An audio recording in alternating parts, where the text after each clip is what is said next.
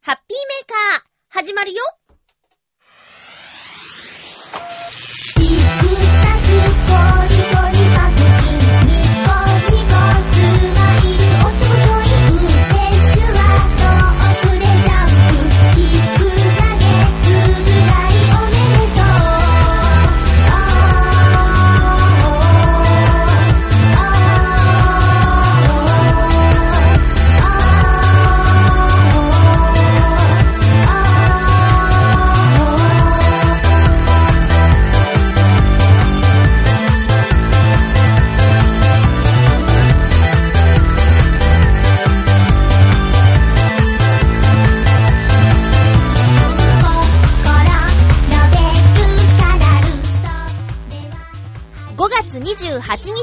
日、まゆっちょのハッピーメーカー。この番組は、ハッピーな時間を一緒に過ごしましょうというコンセプトのもと、ちょわへよ .com のサポートでお届けしております。34歳のまゆっちょになりましたパチパチパチお誕生日お祝いメールも届いていて嬉しいのですよ。今日も1時間よろしくお願いします。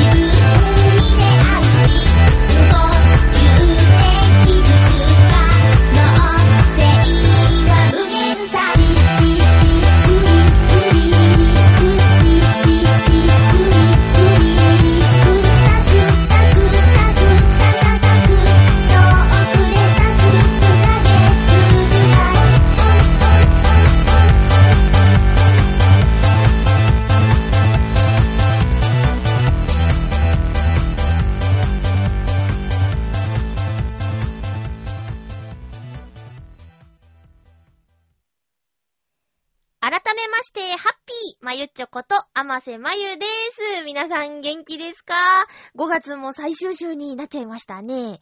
えーと、お便り届いています。ありがとうございます。まずはご紹介したいと思います。フクロウのキスさんです。ありがとうございます。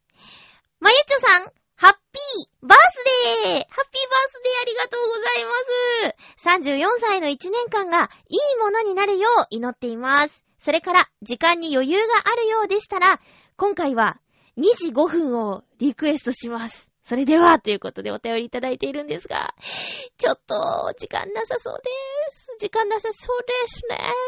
え、2時5分っていうのはですね、ノートンノーツというユニットで活動していた時の作品で私が作詞をしました曲でございますが。えー、懐かしいですね。そう、お誕生日のことをテーマにした歌なんですよ。ちょっと歌っちゃいますか。アカペラで。アカペラでいきますか。えー、え、え、あんま聞きたくない感じ？やめとこうかな。えーとね、そうなんです。あの、お誕生日を迎えまして、えー、やろうやろうと思っていたですね、アコースティックギターをついに買ってしまいました。もちろんこの防音室に、うわ今ありますね。あガタガタ言ってますけど、ボンボン、ボンボンボンボン。まあ今ちょっとチューニングがね、うまくいってないですけど、よいしょ。このアコースティックギターは、まあギターがですね、あの、周りに弾いてる人が結構いて、バチさんとかイッシーとか、まあ、他にもいっぱい、かっこいいなぁと思ってて、で、何よりもですね、あの、ノートノーツでユニットで活躍、活躍じゃない、活動していた時が、活躍、うん、活動をしていた時がですね、とっても楽しくて、歌うの好きだなぁと思って、で、残念ながら、1年で活動終了してしまったんですけど、まあ、なんと言っても私が楽器が演奏できないので、あの、ライブ活動はもう一人じゃできないじゃないですか。で、りょうたくんはね、今勉強中だし、なかなか忙しくて、声をかけるのもはばかられる状態なんですよね。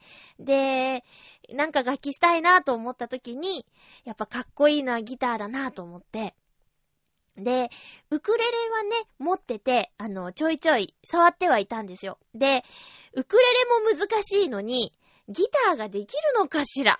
っていうのがちょっとブレーキになってて、ただね、あのー、子供がかっこよくギター演奏している様子とかも YouTube とかでね、あのー、載ってたりして、最近その演奏している人の姿をよく見てたんですよ、YouTube で。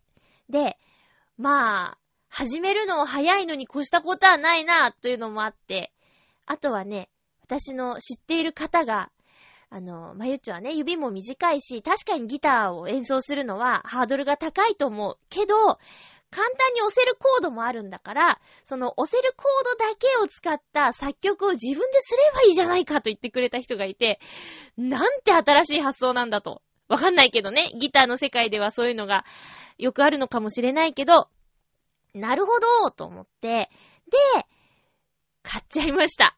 自分へのお誕生日プレゼントに。空気清浄機とアコギと迷ったんですけど、いや、ここはアコースティックギターでしょうと。で、楽器屋さんに、まあ、何度か通ってていろいろ話も聞いてて、で、最終的に買った時に接客してくれた店員さんがですね、とっても親切で優しくて、で、本人もギターを趣味で10年以上やってるという男性だったんですけど、あの、わかんないことあったら、もうすぐお店来てくれていいですからってフォローしますからみたいなことも言ってくれたのも後押しになってですね、買っちゃったんですね。で、買ったのは金曜日なんですけど、金曜日、もう結構長いこと楽器屋さんにいて、コードも3つぐらい教えてもらって、で、夜遅くそうだな、8時、9時ぐらいに帰ってきたかな。で、そっから、ちょっとお腹も空いたから軽く食べて、さあ、いざ、ギターを触ろうと。ま、一応スタジオにですね、こもりまして、なあ、楽しい。ああ、楽しいと。あの、楽譜も一つ買ったんですよ。あのね、正派なし、コード3つから弾ける、はじめの一曲、J-POP ベスト123っていうね、楽譜を買いました。正派ってわかる？私もね、よく知らなかったんですけど、あの、ギターは6弦あるんですけどね、その6弦を全部一気に押さえ、さらに他のコードも押さえなきゃいけないから、難しいとされているのが正派付きのコードなんだけど、それを使わないアレンジをしてある楽譜。しかも、えー、簡単にアレンジしてあるから、コード数が少ないっていうやつなんですよ。こいつを買いましてね、あの、片っ端から知ってる曲をちょっと鳴らしてみるというね、ことをやっていたら、なんと、朝になっちゃいまして。中学生かって感じだよね。買ったギターが嬉しくて、弾いてて朝になるって。で、その日はね、あの、普通に暮らしていたんですよ。普通にっていうのは、夜勤もなく、えー、朝起きて、で、活動して、あ、免許の書き換え行って、で、帰って美容室行って、で、楽器買って、っていう暮らしをした日なんだけど、朝になっちゃって。で、まあ、聞いていた通りです。ウクレレは弦がナイロンでできているんですけど、あのー、ギター、アコギの場合は、なんていうの？これ、針金みたいな、硬い繊維でできてるんですよね。だからね、あの、押さえるときに力もいるし、で、痛くなるよってで、痛いけど、それを練習繰り返してたら、その指の皮が厚くなって、押さえやすくもなるし、いい音も出やすくなるよって、最初は、ふにふにだから指先が、うまくコードも押さえられないよっていうのは聞いたことあったんですけど、もうね、今んとこ金曜から毎日、ちょっとは触るようにしてて、あの何日目？金、土、日、月、4日目か。なんだけどね、もうもう皮がだんだん厚くなってきたというか、今んとこちょっと痛みもあって違和感があるんだけど、なるほどって、これがギター弾きの手にどんどん進化していくわけですねっていう感じで楽しくやってます。でね、とりあえずこのね、簡単弾き語り集の中から、あのー、ミワさんの光絵っていうのがちょっと相性が良くて、カラオケで歌ったこともあったっていうのもあって、今ちょっと光絵をやってるんですけどね。どうなんですかね？ラジオでさ、カバーってしていいのかな ?YouTube は OK で Web ラジオはダメなのかな？なんかその辺ちょっと詳しい人いたら教えてください。あのー、まあね、ライブで弾くのは10年後でしょ。そんなね、ペーペーが弾いちゃダメだって思うから、その周りにすごい人いっぱいいて、どんだけ頑張ってるかとかも知ってるから、ライブハウスでね、もし演奏するとしたら、あの、おばちゃんになってからですよ。40、40中ぐらい、50までにライブハウスでできたらいいなーっていうぐらいのスタンスで、今やってます。でももしも、ラジオでね、ちょっとお耳汚しになっちゃうかもしれないけど、嫌だなと思ったら早送りすればいいじゃない？で、そういうとこで披露してもいいよって言うんだったらもうちょっと早く、お聞かせすることもできるかもしれないですよね。あとはその辺の著作の問題うん、YouTube は良くて、ウェブラジオはどうなんだろうっていうところ、もし、もしも知っている人がいたら、おそらく最初に披露する曲は光絵になるでしょう。本当はスピッツのね、あの、空も飛べるはずとかが、初心者には向いてますよって言われたんだけど、ちょっとね、私の持ってる楽譜だと、私の押さえやすいコードは光絵の方が多かったかな。うん。で、で、すごくいいことがあったんです。私ね、今回アコースティックギターを買うにあたり、あの、ウクレレを極めようか、それとも、アコギを始めようか、みたいなところで結構悩んでいたんですよ。もちろん、ウクレレも好きだし、ウクレレですごい演奏者の方ね、知ってるので、えっ、ー、と、ウクレレで活動している方とか、あと、まあもう手は届かないですけど、ナトヤマりょうくんという方がいて、ものすごいプレイヤーなんですよ。ジェイク島袋さんか、ナトヤマりょうくんか、みたいな感じの人がいてね、その人の演奏とかも聞いてて、ウクレレのその可能性とか、すっごいなーっていうのも分かってたんだけど、なんかね、ゆこちゃんと楽器の話になった時に、まゆっちょがウクレレって普通だよねって言われたんです。そうそう。あの、で、やっぱ新しいこと始めるなら、おっきなやつがいいんじゃない？みたいな話をしたことがあって、なるほどっていうのもあって、ちょっとアコーギー始めてみようかなと思ったんですけど、で、で、朝を迎えたその日に、うおー、指が痛えこんなんなっちゃったと思って、ふとウクレレを持ったんですよ。そしたら、なんとウクレレの小さくて軽いことか、そして弦がナイロンで柔らかくて押さえやすいことか、ということで、今までちょいちょい遊びで弾き語りをしていたんだけども、その楽譜をめくりながら、今までやっていた曲をやってみたら、すっごく、なんだろうな、やりやすくって、それが楽しくなっちゃって、ウクレレも同時に、こう、なんだろうな、歌いたいとき、あ、自分弾き語りやってるのかなみたいなのを味わいたいときに、ちょっと使ってますね。まあ、ウクレレも難しいコードは抑えられないし、複雑なのは指元見ないとなかなかキュッていけないんだけど、なんかちょっと、以前よりスムーズにウクレレが弾けるようになったっていうのもちょっと嬉しいかな。うん。もちろんね、コードを鳴らすぐらいしかできないですよ。じゃーん、じゃじゃーん、じゃじゃじゃじゃーん、じゃじゃーん、じゃじゃじゃみたいなのに合わせて、歌うから何の曲かわかる程度なんですけどね。うん。ウクレレもいい音です。かわいし、持ち運びもできるし。だから、二頭を追うものは一とも得ずなんていうね、ことわざもあるけど、ま両方または、さらに広がって、3と4とと 捕まえていけたらなぁなんてね、思ってます。まあ、あくまでも、趣味の範囲で今はやっていて、それがいつか、50歳ぐらいに、いつか、一度でも人前で弾けたらいいなぁ、みたいな、長いスタンスでね、飽きずに 続けようと思います。私、趣味って言えるものが、特にね、ないんですよ。で、趣味と言えるものにしていけたらなぁと、うん、思っていますよ。ギターを弾くよというリスナーの皆さん、あのー、おすすめの練習法とか、この曲は割と初心者向けですよとか、ありましたら、ぜひ、教えてくださいね。あとね、耳コピができないのでね、今のところ。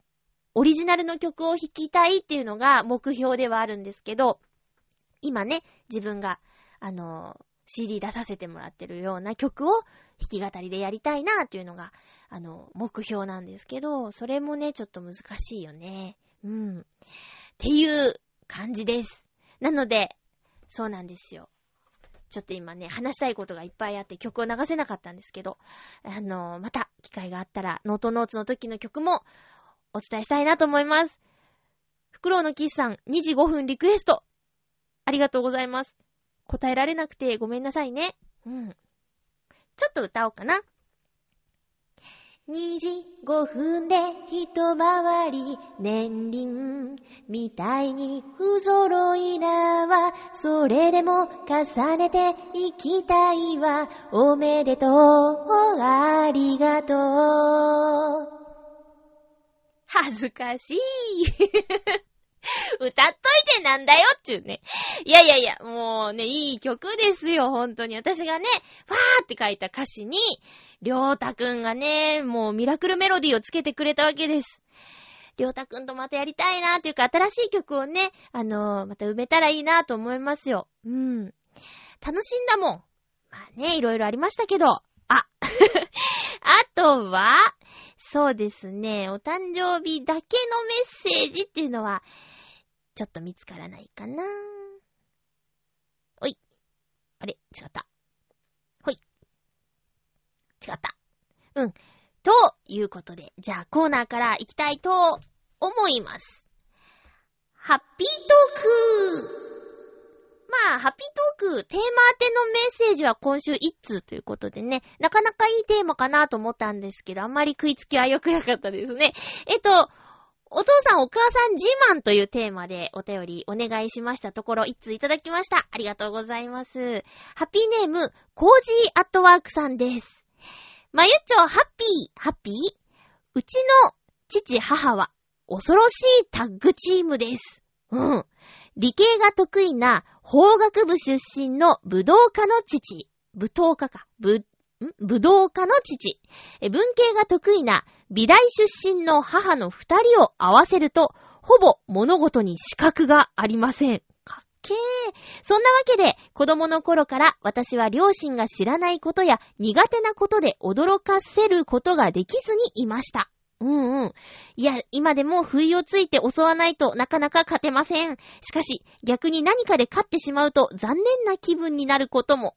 できれば、二人にはいつまでも強敵でいてほしいものです。ということでメッセージありがとうございます。こんなさ、理系と文系、美大と、魔法学部、舞踏家どうやって二人は知り合ったんでしょうね。そういうのも聞いたことある？こう、照れくさいかもしれないけどさ、あの、ね、出会いの話をね、聞くといいですよ。私はね、両親の出会いの話を聞いてびっくりしましたよ。あのね、まあ、ナンパですね。旅に来ていた母親を、父がナンパしたそうですよ。うん。まあ、確かに昔の写真を見ると、イケイケな感じですよ。父親は。あのね、何、バイク乗りでね、すんげえいかついバイク乗っててね、えっ、ー、と、革ジャンになんか変な、垂れ目みたいなサングラスあるでしょ？こう。なんていうのかな？寺尾明さんとかみたいな昔の、あの人がつけていたような、えー、サングラスをね、つけるような人ですよ。で、ナンパだって。何回言ってんだろ。これ言ったら怒られるかな？まあ、いっか。えー、そうなんですよ。いや、でもいいね。いろんなこと教えてもらえたでしょ。お父さんお母さんのことをさ、やっぱ尊敬したいもんね。子供心に。かっこいいお父さんお母さんでいてほしいもんね。さ、例えば、運動会。うん。運動会で不敬参加のものあるでしょう。ああいうのでやっぱり、パパ強いとさ、嬉しいじゃん。自慢だし。私ね、父親がね、超かっこ悪いって思った時があって、あの、キャンプに、子供会？地域のさ、あったかなみんなのところにも。子供会の集まりでキャンプに行った時、ちょっと薄暗くなってきた山道を歩かなきゃいけないことがあって、キャンプファイヤーに向かってる時だったかなその時にみんな気をつけろよってお父さんさ、言ってて。足元気をつけてなーって言いながらお父さんが崖を落ちてったんですよね お父さんと思って。みんな大爆笑ですよ。まあ、そんな怪我とかもなく、ズルズルズルって落ちてったぐらいなんだけど、おと、アマセのお父さんが気をつけなきゃいけないんじゃないの？みたいなことでみんなに笑われちゃって、すっごい恥ずかしかったです。まあ、まあ、まあね。今の私なら美味しいなって思えるんですけど、当時の私は、まだ、なんだろう、かっこいいお父さんでいてほしかったんだな。だからすっごく恥ずかしくって、多分その日ね、喋んなかったな。うん。で、で、お父さんかっこいいなって思った時、あります、あります。あのね、うちのお父さん、あのー、ま、自分、私は岡山の出身だったんだけど、倉敷に工業地帯があってね、あの、川崎製鉄っていう鉄を作るところで働いてたんですよ。で、社会見学で小学校の時にそこに行くことになって、したら、多分会社の人が配慮してくれたんでしょうね。あの、お父さんを案内役にしてくれて、で、作業着姿でヘルメットとか被っちゃって安全第一みたいなのつけて、あ、どうも皆さん、いつも娘がお世話になってますみたいな感じでビシッと登場したわけです。で、その時は、父ちゃんかっけえなってみんなに言われて、鼻が高かった。うん。だって、あの、鉄をね、こう、伸ばすような熱いところとかも工場見学コースに入ってて、こんなとこで働いてるんだって私も初めて知ったし、で、教科書に出てきたような風景がね、こう、目の前に広がる中でお父さんが説明してるっていうのが、すごいかっこよく見えて、で、その時は自慢でしたね。うん。私のお母さんはね、あのー、ほんといろんなことにアグレッシブな人でしたよ。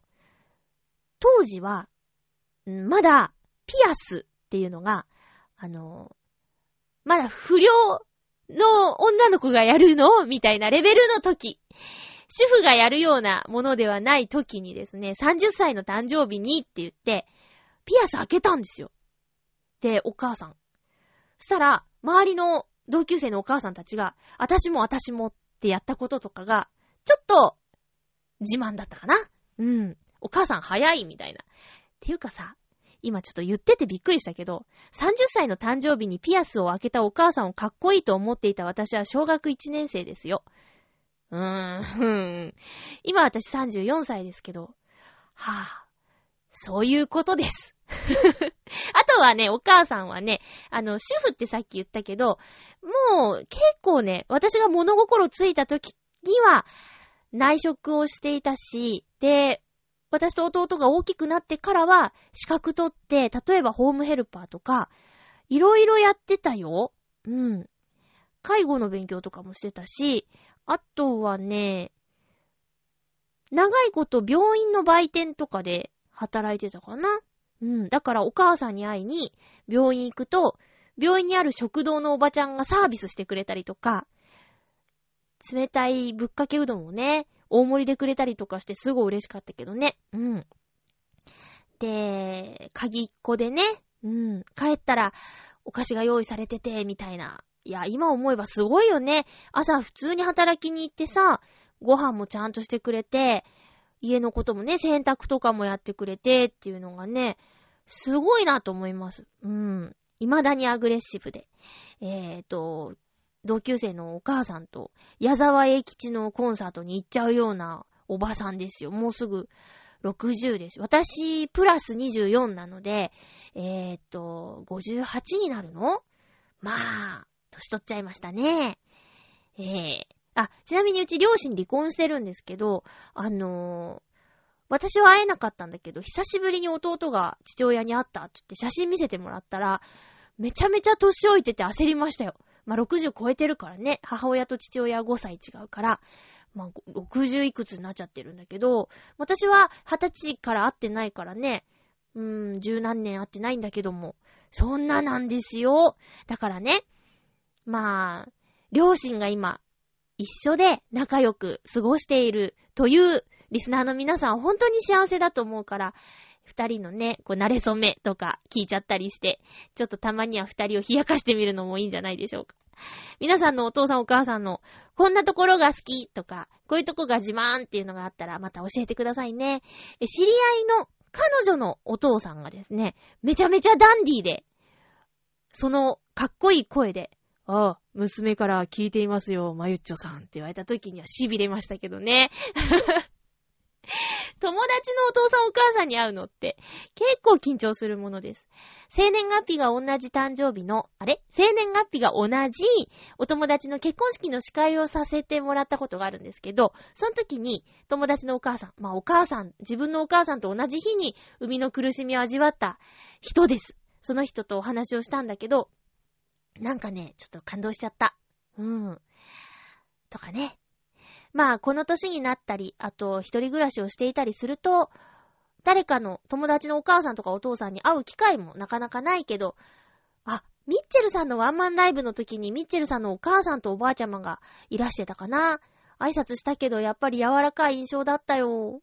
ねえ。あとはね、ぐるっと浦安っていう、ジェイコムの私のナレーションさせてもらってる番組なんですけど、洋一郎さんが出演してて、いつだったかサプライズで、洋一郎さんのお母さんが番組に登場したことが あったなぁ。面白いことやってますね。その時の映像ないかなぁ。ねえ。なんか皆さんにも見てもらいたいんですけどね、ぐるっと浦安は。ねえ。えー、ということで、ちょっとね、お便り少なくて寂しかったけど、えー、ハッピートークのコーナーでした。コージアットワークさんのいろんな才能は、このご両親から受け継がれたものなんですね。メッセージどうもありがとうございました。それでは、コーナーに行きたいと思います。映画、映画のコーナーです。なんと、なんとなんと、こちらのコーナーにはお便りいただいていますよ。ハッピーネーム、北の大熊さん、ありがとうございます。まゆっちょ、誕生日おめでとう北の大熊です。どうもありがとうございます。ツイッターにね、明日誕生日おめでとうっていうメッセージがあって、なんか、可愛いなと思ったよ。ありがとうございます。今の気持ちをウクレレで表現してください。はい？ちょっと鳴らす？でも何が何の音かわかんないからな合ってるかな？あ、こんなす、爽やかな感じです。あ、決まったね。こんな感じです。ありがとうございます。映画のコーナー当てです。宮崎駿氏は、声優独特のセリフ回しが嫌いらしく、主役級には主声優を使わない方針らしいですよ。そのせいで、多少残念なことになってしまった作品があるような気はします。同感です。え、追伸、アベンジャーズ2では前作のヒーローは全員再登場という噂です。じゃあ、トニー・スターク、アイアンマンも出るってことよね。でも彼がいないとね、コメディ要素を持った人があまりいないじゃない。あのヒーローの中にね。ああ、そうなんだ。ありがとうございます。宮崎駿監督作品、魔女の宅急便はがっつり声優さんで固めてません？いつからそんな方針になっちゃったんだろうね？うん。でも私にとっては、魔女の宅急便が高山みなみさんじゃなければ、今こうやってラジオもやってないですからね。その考えがそれ以降でよかったです。それ以降なんかあったっけ？魔女の宅急便の後なんだっけ？ちょっと覚えてないですけど。いや、よかったです。うん。そうなんだ。まあね。監督だから。監督の方針が一番ですからね。うん。いやいや。でもね、その、そうなんですよ。別にね、いいんですよ。声優さんじゃなくても、合ってれば。うん。違和感がなければ。やっぱりさ、まあ、まあみんな思ってることだから言いますよ。えー、っとね、トトロの、さつきとメイのお父さんとか、あと、耳をすませばの、しずくのお父さんとか、な、お父さんばっかりだな。さすがにちょっと、ね、味はあるけど、気にならない？なんかさ、ストーリー置いといて、ん？ってならない？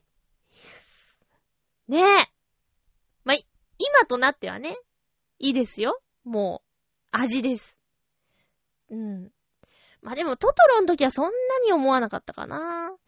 もう、耳をすませばの時は声優さんになりたいなりたいって思ってたから、あれって思いましたよね。うん。それはもちろん役者さんというか、それを演じた人のせいじゃなくて、キャスティングがそうなってんだから、その人は頼まれてやってるわけだから、その人のせいじゃないよ。うん。まあまあまあね、平成たぬき合戦ポンポコとかですよね。違和感があるのは。だけどさ、あの、俳優でもか、あの、声優でもない歌手の人とかがものすごくハマったりすることもあるから、わかんないよね。うん。やっぱり好きな作品、例えばディズニーの作品が好きで、なるべくなら、その、原音で聞きたいけど、吹き替えも気になるぜっていう時に、おーっと、ジャニーズの誰々さんかみたいなのとか、なんか、ね、あるじゃないですか。キャスティングについて、お、おーっていうの。ねえ。まあ、作品は言えないけど、決まっていたっていう人が、と、ね、急にあの超有名人に変更になっちゃった話とかで悔しい悔しいっていうのも聞いたことがあったりするからさ、やっぱり、あの、声優さんを目指してやっていたわけだから、同業者の人にできるだけね、チャンスがあるといいなとは思うけどね。うん。まあ、しょうがないのかな。こう、脇役でお笑い芸人さんがドドッと使われてたりすると、商売の匂いがプンプンしちゃったりね。そういうのはみんな感じてることでしょだけど実際ね、その人の声が聞きたくてとか、ファンで行きますっていう人だって、いると思うから、うーん、しょうがないっちゃしょうがないんだけどね。まあまあ、でも思うところはありますよ。その分新人さんにチャンスをあげてくれたらいいのになぁ、みたいなことは少なからず思いますなぁ。うん。まあ難しい話になっちゃったね。えー、っとね、映画のコーナーにもう一ついただいてます。これ先週紹介できなかったお便りなんですけど、ハッピーネーム水なぎさんからです。ありがとうございます。まゆちょハッピー、ハッピー？水なぎです。どうもです。まゆっちょのことだから、まだ収録してないかも、ということで思い出したので追加です。ということでいただいたんですが、収録しちゃってたんですよね。えー、っと、先週私も、これ先々週になるのかな？えー、探偵はバーにいる2、すすきの大交差点を見てきましたので、ネタバレにならないような感想を。ネタバレにならないような感想を。えー、私的な視点でこの映画を見ると、誰が犯人でどう終わるのかよりも、北海道のどこでどんなロケがされたのかの方が気になるわけでして、笑い。ちょっと北の国から区長になってますね。という意味では、今回の作品は、大倉山ジャンプ台から始まって、北海道開拓の村で終わった作品だなぁと。一般でこのジャンプ台に行っても、あんな選手が行くような場所には入れませんけど、そのすぐ後ろの建物の中から同じような眺めを見ることができます。真下が見えるわけではないので、私でも見ることができましたけど、外だったら本当に怖いでしょうね。あのシーン私結構好きやったな。まあ、ハードボイルドは全然感じられなかったけど。あと、今回は行方不明の男の子を追って室蘭に行きますけど、その男の子が働いている美容院が、なんと、室蘭で有名なカレーラーメンのお店、味の大王のすぐ隣ということになっていましたね。笑い。へえ。そんなことわからないですよ。なってましたねって。スクリーンに味の大王ののれんが映った時には、私は思わず拍手してしまいました。笑い。おー。あのお店のカレーラーメン、本当に美味しいんですよ。北海道のラーメンは、札幌が味噌、函館が塩、旭川が醤油とよく言われていますけど、最近では室蘭のカレーラーメンも代表的なラーメンになってきています。いつかの北海道物産展でカレーラーメン食べたな。一杯でお腹が破裂しそうになりました。お腹パンパンっていう意味ね。他にも、室蘭の白鳥大橋とか、山の上にアンテナが何本も立っている測量山とか、室蘭に行ったことがある人ならニヤリとしてしまう場所がさりげなく出ていました。このさりげなさがいいんだろうな。ラストに出てきた北海道開拓の村は、北海道各地にある歴史的建造物を移築して集めている屋外型の博物館で、北海道の歴史や建築に興味がある人なら、一日いても退屈しないくらい面白い場所です。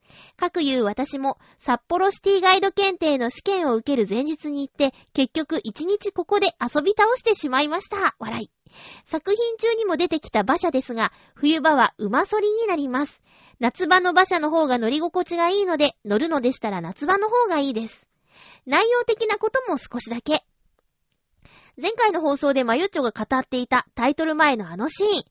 私も確かにいらないと思います。でもあのシーンって、大泉さんあたりが、映画といえば濡れ場でしょとか言って入れたのでは？なんて邪推もしてしまったりして笑い。でもあの場所のまとまっているおかげで、地上波のテレビで放送される時には全カットしやすいので、おおテレビで放送される時にはすっぱりなくなっていそうな気がしますけどね。笑い。確かに、テレビじゃ厳しいでしょうね、あれはね。え、タイトルに、すすきの大交差点とある割に、あまり交差点でのシーンがなかったのが少しだけ残念ではありますけどね。札幌市内の夜景は、藻岩山展望台からのものです。映画を見ていたら美味しいカレーラーメンが食べたくなりました。次にこの味の大王に行ったら、きっと大泉さんと松田さんのサイン色紙があるんだろうなぁなんて思っています。ではでは、ということで、ありがとうございます。さすがですね。視点が違うな。うーん。あれですよ。探偵はバーにいる3、5月26日に制作決定の一報が入ってきました。おめでとうございます。ねえ、3やるって、続編続々とやりますなぁ。まあ、1よりもコメディ要素が増えて、私は見やすくなったかな。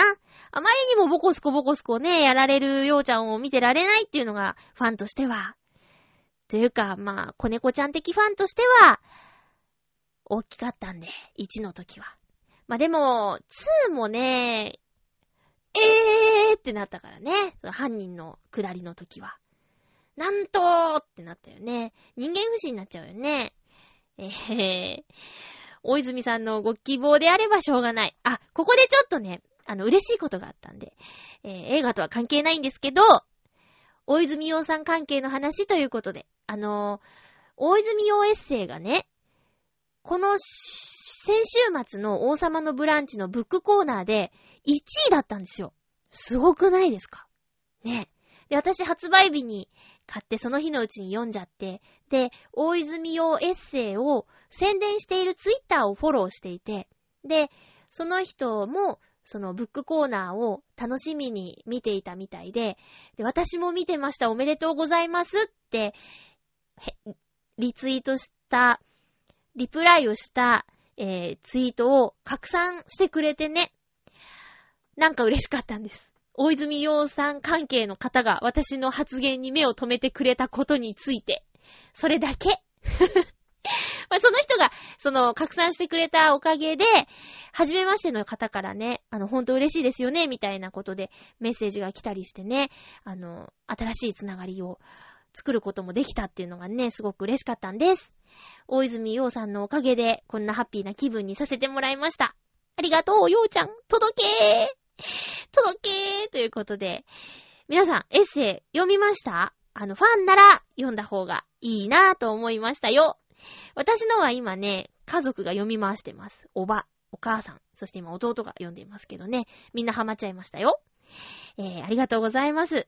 映画のコーナーは以上なんですが、私、気に、気になっている映画の作品がありまして。これも王様のブランチでやってたから、あの、知ったんですけど、ちょっとね、なんだ。お、アメリカでは、最初、公開された時、5巻でしかやってなかったんだって。だけど、口コミでいいいいって広がって、最終的には200何十巻で放映された映画らしいんですけど、今回日本でも土曜日から公開されているセレステジェシーっていう作品がめっちゃ気になりますね。なんとなくなんですけど、状況が似てるっていう。だからこれを見て、どんなこの映画が結末を迎えるのかにより、まあ感想も変わってくるとは思うんですけど、導入部分のあまりのシンクロ率の高さに、これは見ないと、と。見るのが怖いのもちょっとあるけど、でも見ないと、と思ってます。セレステジェシー。女性受けがいいらしいですよ。うん。行ってこようと思っています。えー、水なぎさん、北の大熊さん、映画のコーナーにメッセージをありがとうございました。続きましては、ふつおたのご紹介。お、お誕生日メッセージを一つ読み忘れていましたが、えー、紫のオーガさんありがとうございます。まゆちょ、ハッピー？ハッピー？ハッピーバースデー充実した一年を過ごしてくださいね。あー、でも、仮眠じゃなくてちゃんと寝て健康的に過ごしてね。目指せ笑顔の似合うおばあちゃんということでありがとうございます。これ覚えててくれてるの超嬉しいっす。笑顔の似合うおばあちゃんになることが私の目標でございます。そのためには日々を笑顔で過ごして笑顔のシワを作っていかなきゃいけないですね。あの、ムーンとしてたら口角も下がっちゃって、下ぶくれたおばあちゃんになっちゃいますからね。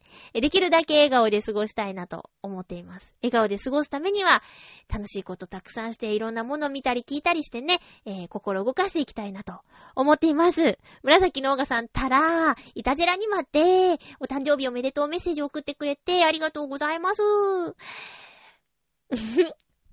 あとはね、そう、いたじらでも、えっ、ー、と、オープニングにね、歌ってくれて。え、5月は26日がまゆっちょ。で、5月29日が陽一郎さん。そして、二人は忘れていたけど、忘れていたけど、え5月28日は、夏日ちゃんのお誕生日なんですよ。だから、チョアヒョパーソナリティのお誕生日が続きます。5月の後半でございます。え、そして、イタジェラは、なんと750回の記念の放送をすっかり忘れていたらしく、私、土曜日に、あのー、笑いのお姉さんとおしゃべりに、ちょっとチョアヘヨ本部に行ったんですよ。で、土曜日に収録ってブログに書いてあったから、あのー、差し入れを持って行ったんですね。お祝いに。で、本当はね、750円の、あの、いい果物でも買っていこうかなと思ってたんですけど、ちょうど750円あたりのものはなかったんですよ。で、あ、そうだ、どうしようと思って思い出したのが、ヨシオンさんが唐揚げが好きだっていう話で。で、唐揚げをね、差し入れしたんです。でね、お店行って、唐揚げ 750g くださいって、別に普通にさらっと言ったら、店員さんがぎょっとして、と、750g ですか？って言う、言うんで、変なのかなと思って、はいって言ったら、んっていう、今度は無言の脳を食らいまして。あ、ダメなのかと思って、じゃあ750円でいいですか？って言われて、じゃ、じゃ、じゃあ750円分で、って言って。で、お祝いにしちゃ750円分のね、唐揚げって、しょぼいかなと思ったんだけど、まあまあ、それでも割と、ね、あの、いたじらの3人でつまむにはちょうどいいかなという量になりまして、で、番組で食べてもらえたんだけど、どうやら収録が翌日になっちゃったみたいで、あの、多分、土曜に食べるより日曜に食べた方が、味は落ちちゃったかもしれないね。うん。たださ、ヨシオンさんの場合、唐揚げなら何でもいい発言をしていたので、あの、一日経とうが大丈夫なのかもしれない。まあまあまあまあ、そんな、いたじら750回、あの、ね、ちょいちょい名前を出していただいていますよ。ぜひ聞いてみてください。あとはね、えー、バオーデモカのリスナーさんがね、ハクさんが、あの、私の名前というか、ハッピーメーカーっていうタイトルをね、メールの中に入れててくれたみたい。ハッピーメーカーにメールしちゃいますよみたいな内容で。なんかね、バオさんと、デモカさんが、あ、これ以上言えない。冒頭部分なので、聞いてみてください。あの、バオデモカには今週ゲストさんが来てます。エンジョイワークスのヨッシーさんです。おしゃれ番長と言われているけど、私、ヨッシーさん結構好きなんですよね。あのー、バオさんとか、中根さんとかが出演している自主制作ライブのメンバーなんですよ。エンジョイワークスが。うん。で、あの、何度か見に行ってるんですけど、仕切りがうまくってね。だから、バオデモかも3人でやればいいと思う。うん。いいストッパーです。ヨッシーさんがいてくれると。なんかね、まとまってる気がする。私はヨッシーさんにいつもいてほしいな。うん。スラッと背が高くてかっこいいんですよ。おしゃれ番長と言われているだけあって。なのでね、ぜひ、今週のバオデモカは安心して聞いていただけると思うのでね、ぜひ聞いてみてくださいね。そしてハクさんハクさんは、ハッピーメーカー聞いてくれてるんですかねあのうん。もし聞いてくれていたら、何らかのリアクションいただけると、とっても喜びます。よろしくお願いします。さてさて、えー、っとね、じゃあじゃあじゃあじゃあ、ちょっとね、いろいろ話したいことはあるんですが、お便りをご紹介しましょう。コージーアットワークさんからふつおたいただきました。ありがとうございます。まゆっちょ、ハッピー、ハッピー、お知らせでーす。お知らせ。えー、6月9日日曜日から15日土曜日まで、中央区京橋のアートスペース羅針盤で開催される正方形展に参加します。100人の各分野の作家が CD ジャケットに入る作品を展示します。よろしかったら覗いてみてくださいね。では、ということで面白いね。枠が決まってるってことだ。で、そこにいろんな作家さんが、え？あ、コージアートワークさんも出品するってこと？すっげー。まだ先だ。6月9日から1週間だね。いやいや、これは興味がある、ありますね。ちょっと時間作っていきたいなと。いけなかったらごめんね。いや、でも興味あります。皆さんもぜひ行ってみてくださいね。それからね、コージーアットワークさんから先週の放送についてもいただいていましたよ。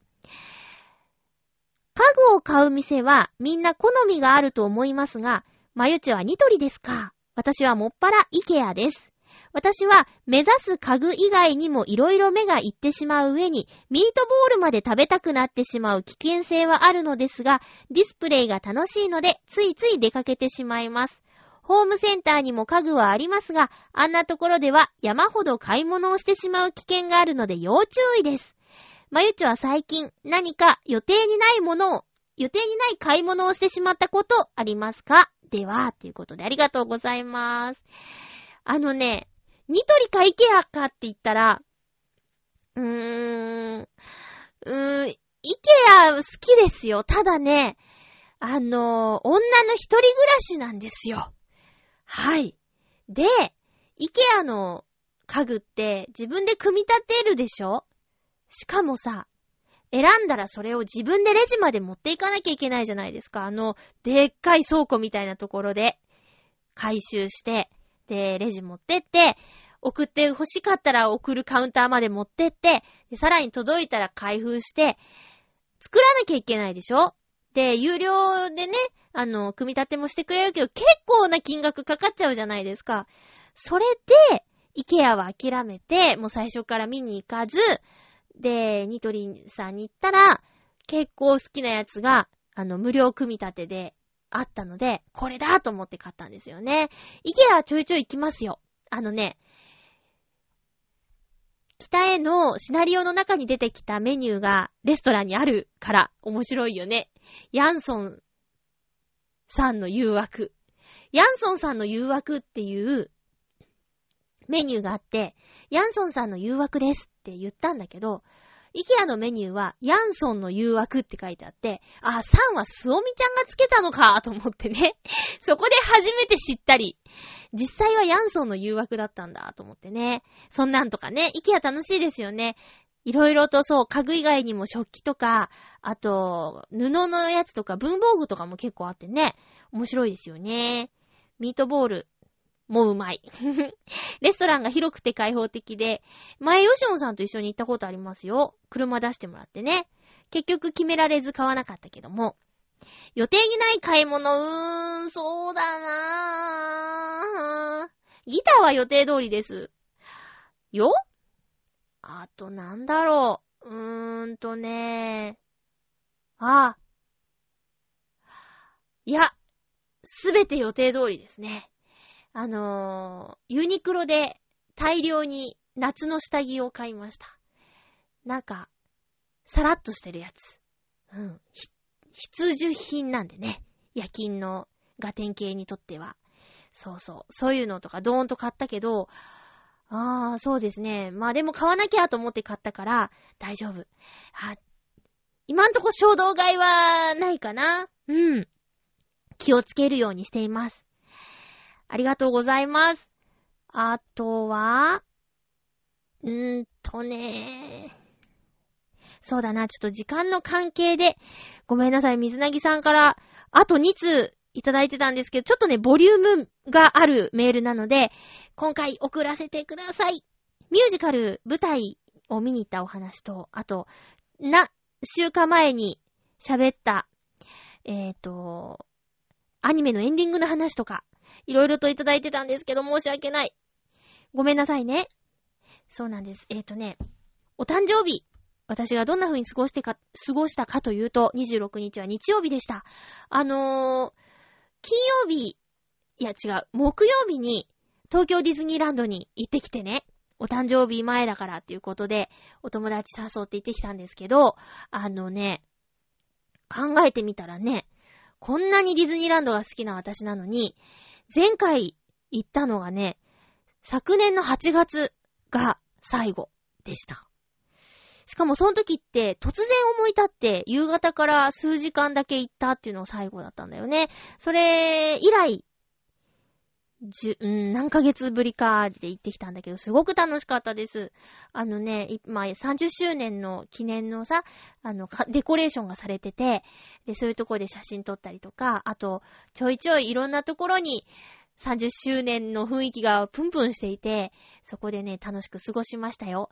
あとね、私余計なことをやっちゃったんだけど、えー、私とお友達がベンチでポップコーンを食べていたら、老夫婦が二人、フォーって歩いてて、で、その園内のね、働いている人に、あの、レストランはどこにありますかって聞いたんですよ。で、園内にはいろんなジャンルのいろんなレストランがいっぱいあるんだけど、その係の人は、えー、どこどこはバイキングで、どこどこは、なんとかでコースで、とか、割とね、高めの、しかも、老夫婦にはちょっと、重たいものばかりをね、紹介していたんです。で、あ、そうですか、ありがとうございますって立ち去ろうとした時に、あ、あのーって言って私、声かけちゃって、で、和食のレストランとかもありますけどどうですかって声かけたんですよ。そしたら、あ、それどこですかって食いついてくれて、で、ここでこ、ここにありますって言って説明したら、ありがとうって言ってもらえて、まあ、係の人にしちゃ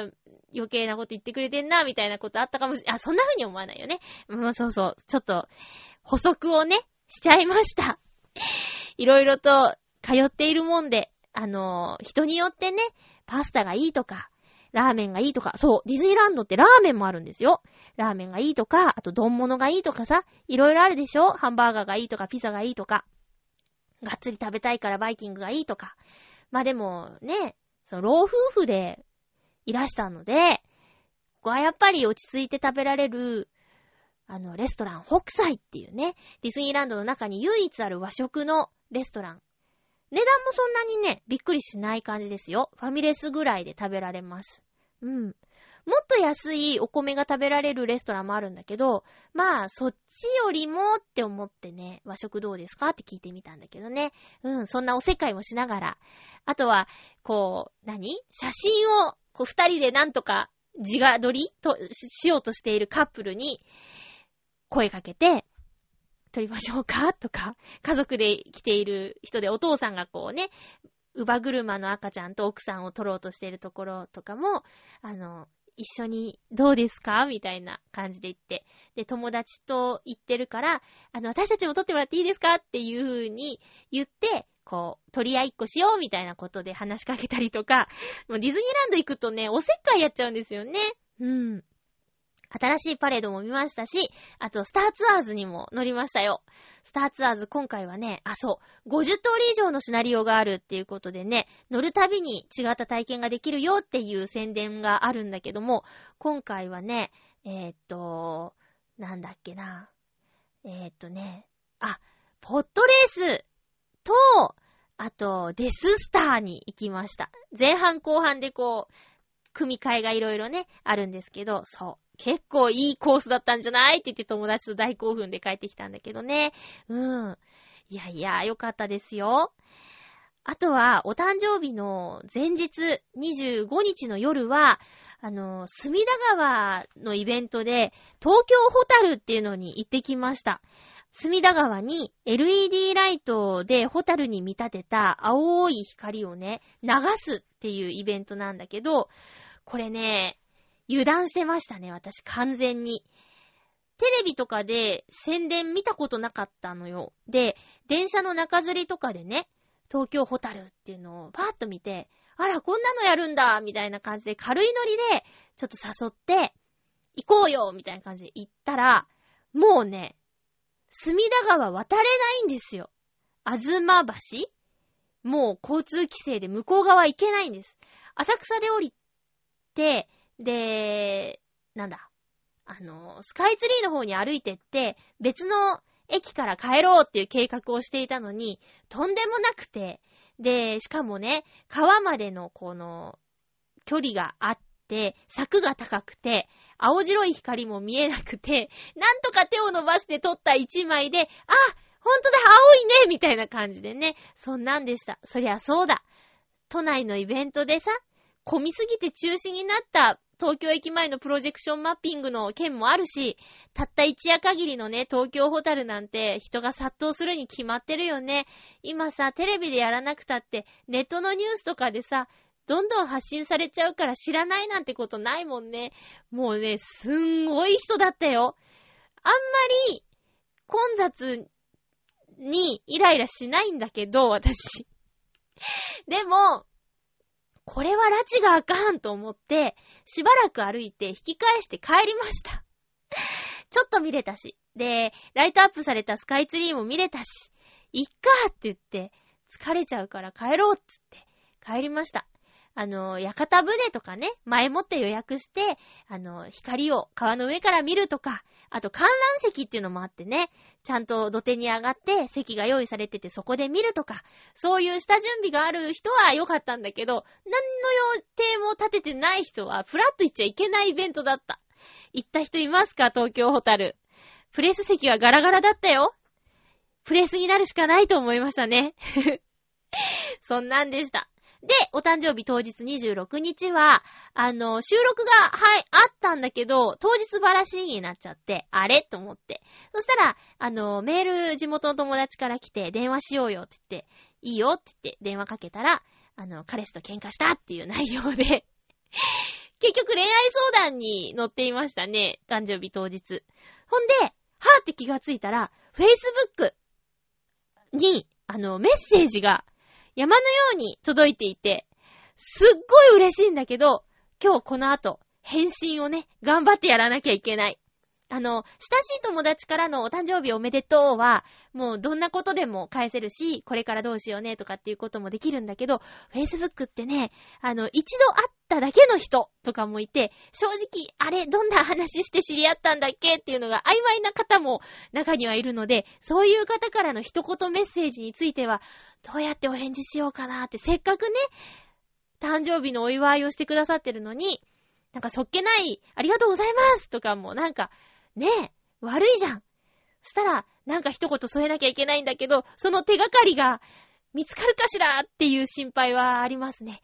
うん。いや、でもね、Facebook とか、Twitter とかで、あのー、ほんと今までよりたくさんの人におめでとうお祝いメッセージをいただけたりしてね、ほんと、なんだろう、嬉しいね。お誕生日、もう34だから嬉しくないでしょ？みたいなこといたずらで言われてたけど、そんなことないです。もう全然。私は、健康に楽しく明るいおばあちゃんになることが目標なので、どんどんそれに近づいてると思えば、全然嫌じゃないよ。おばちゃん万歳ですよ。なんかむしろ中途半端に今言われちゃうこのタイミングが嫌ですね。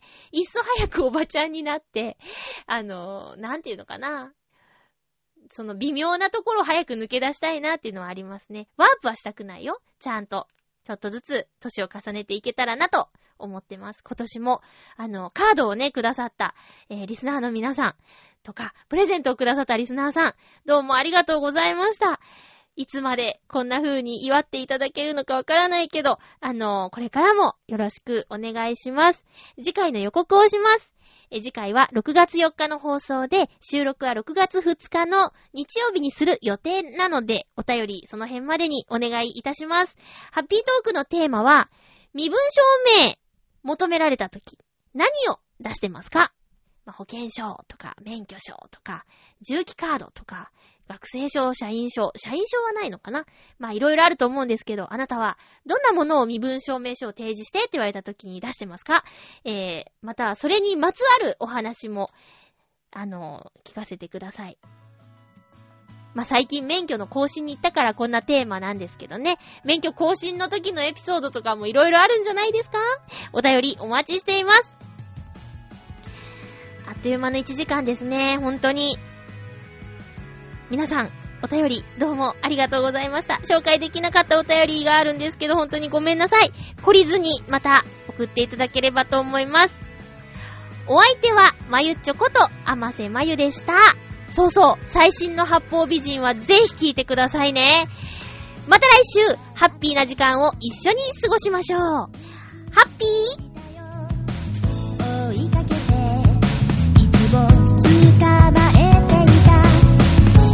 したり